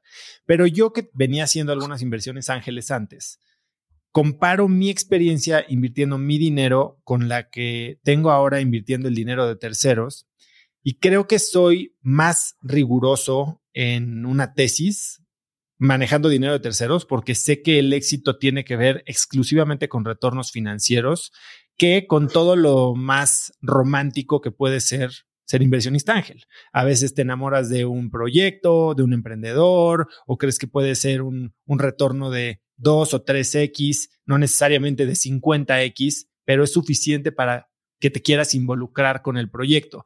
Y, creo que cuando lo estás haciendo a manera profesional tienes que ser mucho más rígido en buscar el resultado que no solo tú quieres para ti a nivel personal, sino quieres a nivel ya institucional en blanco y negro para tus inversionistas. Es así como pienso yo. ¿Te sucedió algo similar a ti? Creo que cuando buscas traer capital y dinero de, de inversionistas, tienes que prometer una estrategia, ¿no? Y después que has vendido esa estrategia, tienes que ejecutar esta estrategia. Y, y, si es solo su plata, no tienes que explicar o justificar a nadie lo que estás haciendo y por qué estás haciendo. Ahora no, ahora yo, yo, yo, yo ya digo que voy a investir en compañías en Latinoamérica, que son después de tener product market fit y que queremos tener algún perfil de, de retornos. Entonces tengo que hacer eso, no puedo ahora hacer una inversión en una compañía en Singapur ¿no? Porque no es mi estrategia. Uno puede ser una compañía de seed stage o de growth stage, porque también no es mi, mi estrategia. Entonces, eso de, de cierta forma me, me, me, me, das mucho más uh, enfoque en lo que tengo que hacer, porque es lo que yo había prometido como, como estrategia. Entonces, sí, es verdad, tengo más, mucho más límites de, que yo, de cosas que voy a hacer, pero eso es mucho más de, por, porque yo vendí una cosa y ahora tengo que entregar esa cosa, ¿no? Ahora tienes dos estrategias. Eh, empezaste como ángel inversionistas con, inversionista con Graph, empezaste Canary y después Atlántico. ¿Cuáles son las dos estrategias diferentes? ¿Por qué tener dos fondos dentro de la misma casa? ¿Cómo piensas en, en el ciclo de inversión de una empresa? Sí, yo empecé Canary con más cuatro socios en hace cinco años. Y Canary, la estrategia de Canary es de hacer investimentos en, en, seed stage. ¿no? Queremos ser el primer cheque de una compañía, primer, primer cheque institucional que una compañía estás, estás trayendo para, para adentro. Investimos en toda Latinoamérica. Somos el mayor fondo de, de seed stage en toda Latinoamérica. Uh, empezamos solo con Brasil, pero hoy día eh, tenemos casi como 20% de nuestro portafolio afuera de Brasil. Y cuando yo decidí me enfocar solo en ser inversionista, yo quería hacer algo en compañías un poco mayores, ¿no? Creo que compañías de seed stage a veces son dos personas con un PowerPoint, ¿no? O a veces son una compañía muy, pequeña que todavía estás buscando tener ese product market fit. Y yo creía que yo sería un, un entrenador, ¿no? un coach mejor para compañías que estaban en ese, ese momento de, de, crecer, ¿no? De crecimiento. Compañías que tenían ahí sus 20 empleados iban a 200 o 2000, ¿no? Y, y, y por eso quería investir más en, en que se dice early stage, ¿no? Uh, serie A, quizás un poco de serie B. Y por eso quería hacer la estrategia de Atlántico, que yo creía que era una oportunidad mejor y también una oportunidad que era mejor para mí y para lo que yo sabía hacer y para lo que el mercado necesitaba. Y ahí cuando empezamos el, el Fondo Atlántico, que hoy día es, es, el fondo que estoy enfocado en, en hacer esto, um, decidimos hacerlo en la misma, en la misma casa, como dijiste, ¿no? Porque hay mucha sinergia de poder tener no solo un fondo de seed, pero también un otro fondo que puede ser una próxima ronda o poder más capital y ayudar más las compañías del, de la portafolio, como también a corregir errores que quizás hicimos en el seed stage. Y tenemos ahora una segunda oportunidad de poder entrar en grandes, grandes compañías que quizás no entramos en el seed stage. Y por así veníamos una, una estrategia muy, con mucha sinergia con la estrategia de seed. Cuando estás eh, pensando en ayudar a una empresa desde el lado del emprendedor, del, inversionista, hablas que es algo que sabes hacer mejor, ¿no? La fase de crecimiento que tal vez la fase de arranque o en la que te sientes más cómodo, más útil. De la misma manera, piensas diferente en el tipo de emprendedores o las cualidades que deben de tener los emprendedores que se fondean, digamos, por Canary que por Atlántico? No, no creo. Creo que las calidades de los emprendedores que buscamos son, son muy similares. ¿no? Cuando yo estoy conociendo a alguien, un emprendedor, quiero conocer a alguien que tiene una visión muy clara de lo que están empezando y, a dónde quiere estar en, en, en, muchos años. ¿no? Entonces, tiene que tener una, una visión como grande que you know, es, es una compañía interesante y, y tienes que poder comunicar muy bien esa visión para poder traer you know, otras personas para el equipo, traer clientes, traer otros inversionistas. Entonces, la, la primera cosa es esta cosa de la, de la visión de que estás construyendo y por qué esto importa y por qué el mundo necesita esto ahora, ¿no? Y, y después de esto, queremos buscar una persona que puede hacer esto una realidad, ¿no? Puede ejecutar esta visión. Y, y ahí ya cuando entramos en, en, Atlántico, en el Serie A, ya tenemos un histórico de, de, la compañía, ¿no? De métricas, de ingresos, de otros resultados que podemos analizar de, de forma muy fría, ¿no? De forma muy cuantitativa, si la compañía o si el emprendedor o si el equipo estás um, atingiendo esos objetivos que, que, tenía y está llegando cada vez más cerca de realizar esa visión y tornarla en una realidad. Así como entiendes cuál es el rol de un inversionista en etapa de crecimiento, como ahora sí que como pregunta personal, ¿cuál crees que es el rol de un inversionista más en la etapa de, de gestación o en la etapa más temprana, ya sea seed, pre-seed, como donde invierte Canary? ¿Qué, diferencia de rol tiene que tener un inversionista dependiendo de la etapa de la empresa? Sí, en esta etapa bien inicial, a donde todavía estás diseñando un producto, un servicio y, buscando algo, algo que los clientes lo quieren, ah, hay, hay, una, hay mucha arte en esto. Hay mucha arte muy, muy, magia, ¿no? Así de cómo, cómo puedes, ese, ese proceso muy creativo. Y, yo no creo que es algo que un inversionista pueda ayudar mucho. Creo que eso sí tiene que venir del emprendedor, esta, este, esta creación y esa innovación. Y, y, el inversionista está, está ahí más para apoyarlo, quizás en, en traer otras personas para el equipo, en quizás otras partes más estructurales del negocio, pero no esa parte creativa y que esa parte creativa es la más importante cuando estás saliendo de un plan de negocio y creando la primera versión de, de, una compañía. Entonces el inversionista casi es un, es un, es un advisor o es alguien que está ahí en tu, en tu equipo, pero no puede, puede ayudarlo a, a encontrar esta, esa solución por la primera vez.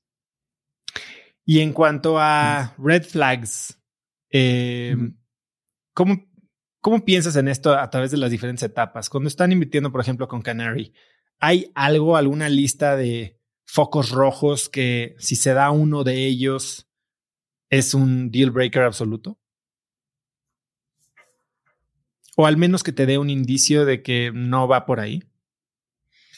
Una, una, cosa que hacemos mucho es hacer, hablamos mucho con otras personas que ya trabajando con el emprendedor, ¿no? Queremos saber hacer esos, esas referencias pasadas para saber cómo es esa persona, cómo, cómo, eh, cómo trabajar en su equipo, en cómo, en como jefe o como empleado en, una otra compañía. Entonces creo que muchas de las red flags vienen cuando personas con quien has trabajado no, no, dicen las mejores cosas sobre la experiencia de trabajar con, con el emprendedor. Ah, pero otras cosas que también miramos es alguien que quizás no tiene una, una visión de mucho largo plazo, ¿no? que no, no está construyendo una compañía, parece quedar una, una compañía grande e independiente y, y, que no estás pensando en eso para los, sus próximos 10 o más años de vida, ¿no? alguien que quiere empezar algo por un año para después vender para, para alguien, porque este tipo de, de salidas y, y, vendas no son las mejores para, para venture capital.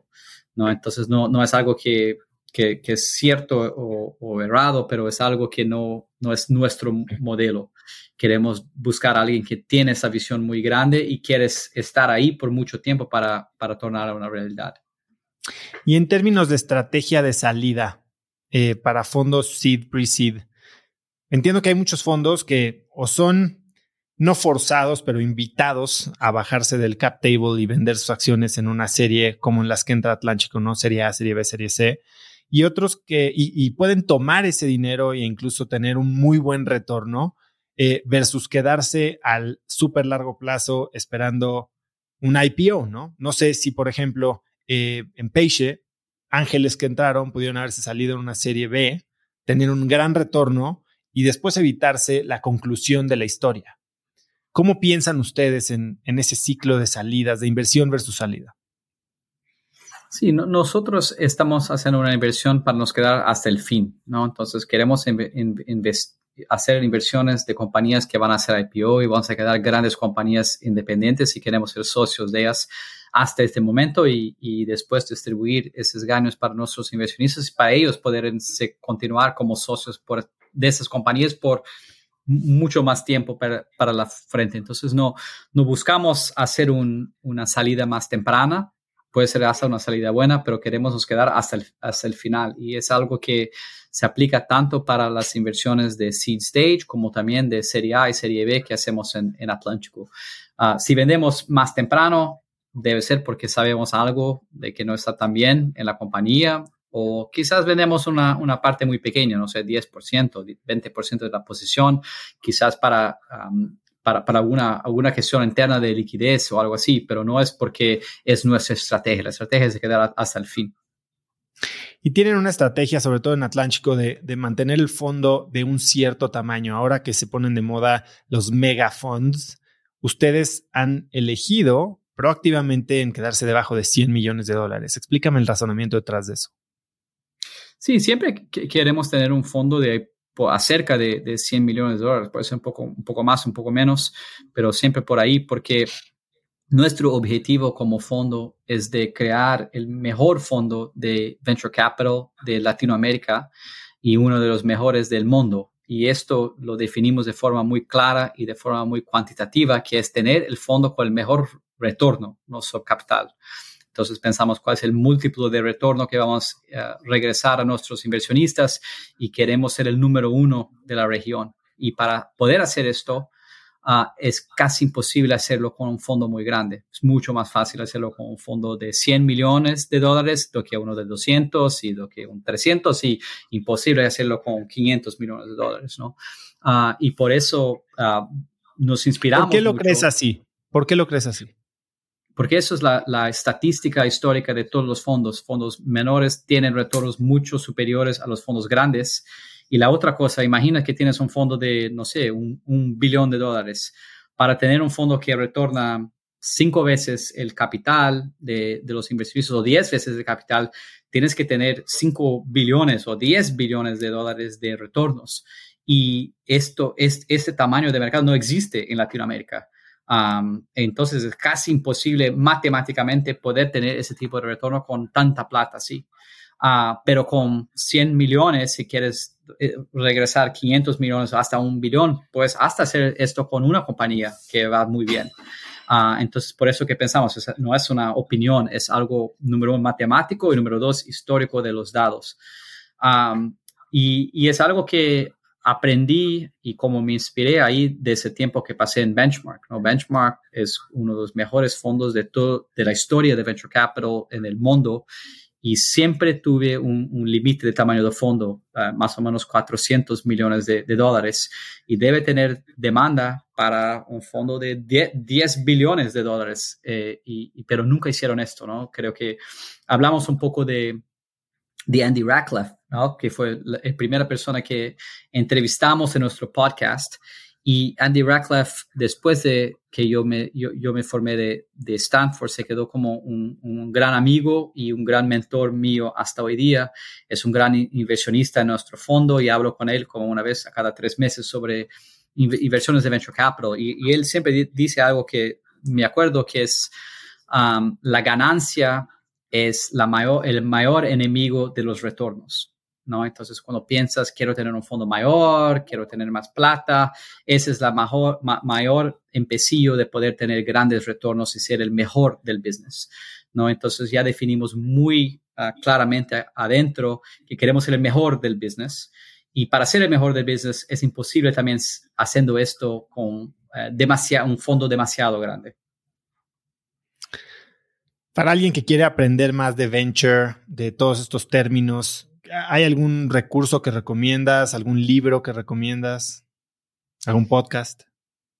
Sí, el mejor libro de Venture Capital que yo ya he leído se llama The Power Law de Sebastian Malaby. Se salió ahora hace pocos meses y es muy, muy bueno. Es una historia muy completa de Venture Capital y también habla de la estrategia de los mejores fondos del mundo y de, de toda la historia. Hay otro que me gusta mucho que se llama Venture Deals que es también un poquito más técnico para el fundador que quiere entender cómo se van dando las, las fases, ¿no? Y los diferentes términos. Sí, y mencionaste eh, podcasts, también hay unos buenos podcasts de Venture Capital, hay una que se llama Acquired, ah, que también tiene algunos episodios de algunos grandes fondos de Venture Capital, y hay una otra que se llama Invest Like the Best, que también hacen muchas entrevistas con grandes inversionistas y, y muchos de ellos son de Venture Capital. Y otro que me gusta también es 20VC, de Harry Stebbings, que hace poco me escribió un Harry Stebbings por Instagram y estaba yo muy emocionado y después me di cuenta que estaba a punto de perder todo mi dinero en un scam. por suerte lo agarré a tiempo. Eh, Julio, eh, como parte de los esfuerzos de, de educación, de generación de valor y de creación de network en América Latina, eh, ustedes todos los años publican la Latin America Digital Report. Cuéntame de dónde sale esta iniciativa, eh, qué, cuál es el trabajo que, que, se lleva y qué contiene este documento. Sí, es, esta publicación es algo que siempre hicimos en el fondo es hacer mucha pesquisa, ¿no? mucho research y mucho análisis de datos para comprender mejor el mercado y diferentes tendencias, diferentes modelos de negocio. Y, ya hacíamos esto internamente para, para, nosotros, para aprender y nos, quedamos, nos quedar mejores inversionistas. Y, hace dos años decidimos, hace tres años, la primera vez fue en 2020 y este año va a ser la tercera edición de, del, del report, decidimos um, juntar muchos de los mejores análisis y cosas que habíamos aprendido ahí en nuestra pesquisa y publicarlas para el mundo, para poder conocer mejor lo que está pasando en tecnología en Latinoamérica, porque lo que veíamos era que muchos inversionistas de los Estados Unidos, de Europa, no conocían lo que estábamos haciendo aquí en la, región. Y ahí creíamos que podríamos hacer un poco de ese trabajo, compartiendo un poco más de datos e informaciones de la región y educar el mundo de, del tamaño de la oportunidad que teníamos aquí en nuestra región. Y hacer eso de una forma muy, muy centrada en datos, ¿no? Muy cuantitativa. Ahí en ese report el, año pasado teníamos como 200, 200 páginas con casi 400 gráficos y, análisis diferentes y poder hacer eso de forma muy objetiva y, muy cuantitativa, que es lo que a nosotros nos gusta hacer. El próximo reporte sale el 20 de septiembre de 2022. Sí, este año. Que supongo que tienes alguna idea de lo que incluirá el reporte.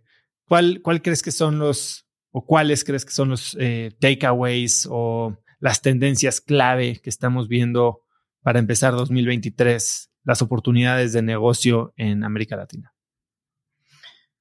Bueno, este año dedicamos mucho tiempo y, análisis al mercado, ¿no? Como todos saben, el mercado pasó ahí a más de 10 años de, crecimiento, ¿no? De tamaño de compañías y tamaño de fondos y montantes de inversiones. Y ahora ese año uh, ha, caído muy, ha, caído mucho. Entonces, analizamos mucho lo que está pasando con uh, el, financiamiento de, venture capital y las compañías que las compañías están haciendo. Entonces, um, esto quizás fue una de las partes más interesantes. Entonces, preguntando a los emprendedores cómo se sienten de los próximos años, qué están haciendo para poder tener más, más capital, para poder sobrevivir y también viendo cómo está la actividad de los fondos, ¿no? De en, qué, en qué mercados todavía están investiendo, en cuáles no, no están. Entonces, ese análisis más de, de, venture capital creo que fue muy interesante este año. Y después escogemos más, más tres temas que a nosotros nos interesaban. Una, una era de, de Web3 y cripto en Latinoamérica y hablando un poco de cómo esto está, qué está pasando aquí en la región de Web3 y hablando un poco de las mayores compañías y tendencias, fue, fue bien interesante. Hablamos un poco de, de SaaS, ¿no? de software y, y, software verticales, ¿no? Como softwares que están enfocados en, en un sector específico, intentando resolver algún gran problema y cómo eso está creciendo mucho, especialmente para pequeñas y, y medias uh, compañías. Ah, y la última cosa que entramos era un poco más en, en la gestión de pagos eh, y dentro de, de, fintech. Hablamos mucho de infraestructura de fintech, nuestras compañías que ayudan a nuevas fintechs a, a, tener más éxito y crecer más rápido, pero también el tema de pagos y pagos instantáneos, que es algo muy grande en Brasil con Pix, ¿no? que es el sistema de pagos instantáneos. Creo que en, en México uh, tuvieron la experiencia de Cody, que no fue, no, fue bien, no fue bien sucedida, pero hablamos mucho de eso, de diferentes iniciativas de la región de pagos y cómo eso está cambiando y cuál puede ser el gran impacto en, en startups y, y, en fintechs en el futuro. Esas son las áreas en las que tienen interés y si te volteara un poquito la pregunta y, y regresar a lo que decías al principio, ¿dónde está la acción? Yo no creo que es mi responsabilidad como inversionista de definir a dónde, cuál va a ser el futuro, ¿no? Mi, mi responsabilidad es me quedar de puertas abiertas para la nueva generación de emprendedores llegaran a mi oficina y me contar en cuál es su visión del futuro y después yo tengo que entrar ahí y apoyarlos a tornar esta, esta visión en una realidad. Entonces no estoy aquí para decir, mira, el futuro es X o, o, o, o, Y, pero sí estar aquí para identificar a esas personas que tienen una versión muy buena del futuro. Entonces, por eso somos un fondo que es un fondo generalista, no tenemos un enfoque específico en algún sector y también no tenemos tesis específicas porque creemos que las mejores tesis o aquellas que van a ser las más disruptivas del futuro son aquellas que nadie hoy día puede pensar. Cuéntame un poco eh, ¿cómo, cómo se ven tus días, cómo se ven las primeras dos horas de tu mañana. Bueno, me despierto temprano para arreglar mis dos hijos para, para ir a, la escuela. Tengo un hijo de, seis años y una hija de tres. Ah, y después que los, los pongo en el, en el bus para poder ir a la escuela, yo me gusta ir a trotar y, y voy a trotar todos los días casi y vivo en Río de Enero y, voy a trotar ahí por la playa y, puedo pensar un poco en lo que, que, voy a tener en mi día, a veces escuchar un audiobook o un, podcast, pero es como un momento solo para mí de pensar lo que está pasando y qué tengo por adelante de, mí en el día. Ah, y ahí empezó a trabajar a las ocho y media, nueve horas y ahí tengo longos días de muchas, muchas llamadas, conociendo a muchos emprendedores, trabajando mucho con compañías de nuestro portafolio, ayudando a, a, solucionar problemas y atraer nuevas personas para el equipo y, pensar mucho en estrategia y en el futuro. ¿Y cómo se ven las últimas dos horas de tu día? A mí me gusta de, leer, entonces cuando estoy terminando el día, atento parar de trabajar quizás una hora o dos horas antes de, dormir. A veces no, no, consigo hacer esto porque trabajo, trabajo un poco demasiado. Ah, y ahí intento leer, no sé, por una hora más o menos antes de poder dormir y intento leer diferentes, diferentes libros o diferentes reports y cosas así que me ayudan a, siempre estar aprendiendo y sabiendo lo que, lo que hay de nuevo. ¿Qué es lo que estás leyendo ahora? Estoy leyendo un, libro que se llama The Infinite Machine, que es sobre Ethereum. Ya lo había oído mencionado, no lo he leído. Julio, em, hablábamos de en qué red social eres más activo y me mencionabas que de lejos es, Twitter, ¿no? Em, ¿A quién hay que seguir en Twitter? Bueno, yo soy, yo soy más activo en Twitter como, como alguien que, que lee mucho Twitter, pero posto hasta bien poco en Twitter. Uh, muy poco en otras redes sociales. Estamos hablando de Instagram, que hoy día no, no la uso. Facebook también no la uso mucho tiempo. Uh, pero Twitter me gusta mucho para, para leer y, y, me gusta leer muchas personas que, que hablan de, de, tecnología y emprendedorismo. Me gusta mucho lo que Bill Gurley, que es un, un ex uh, socio de, de, Benchmark, habla, es un buen comentarista de, de Twitter. Um, hasta me gusta mucho ese podcast que se llama All In, que como estaba hablando antes de Chamath. y Calacanis, ¿no? Um, sí, de Chamath y Jason Calacanis y, y otros ahí postan y, también me gusta mucho lo que ellos uh, ponen ahí en Twitter. Uh, Chamath siempre tuve una, una, cuenta de Twitter muy, muy activa y muy con mucho, no, no solo información, pero también entretenimiento. ¿Y qué es lo que más te emociona o el proyecto al que más le estás dedicando atención en estos próximos 12 meses? Bueno, ahora tengo un proyecto ahí, no de 12 meses, pero sí un proyecto de 12 años, eh, el mínimo, que es esta construcción de Atlántico, ¿no? Y, hoy día estoy 100% enfocado en este proyecto y construir esta compañía, construir esta marca, ayudar nuestro portafolio y, es un proyecto de, muy largo plazo, ¿no? que no es algo que hacemos en un año o en dos años, pero sí en una generación de investidores y, emprendedores. Y, esto pasa por traer las mejores personas para nuestro equipo y, entrenarlas. Entonces tenemos un, equipo pequeño de cuatro personas, ah, pero que yo dedico mucho tiempo en entrenarlos y, trabajar juntos de todos ahí. Ah, y de poder siempre estar ayudando a las compañías en, en nuestro portafolio. Y estás eh, levantando un segundo fondo, ¿Es, sigue siendo el primer fondo de Atlántico. ¿En qué etapa están?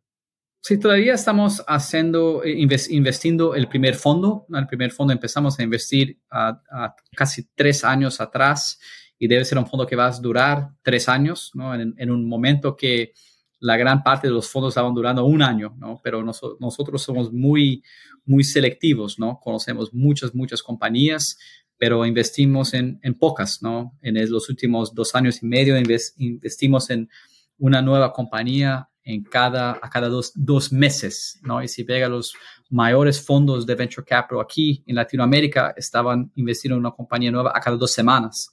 Entonces también muestra cómo tentamos ser bien más selectivos y, escoger bien las compañías, porque tenemos un portafolio bien más chiquito y más concentrado.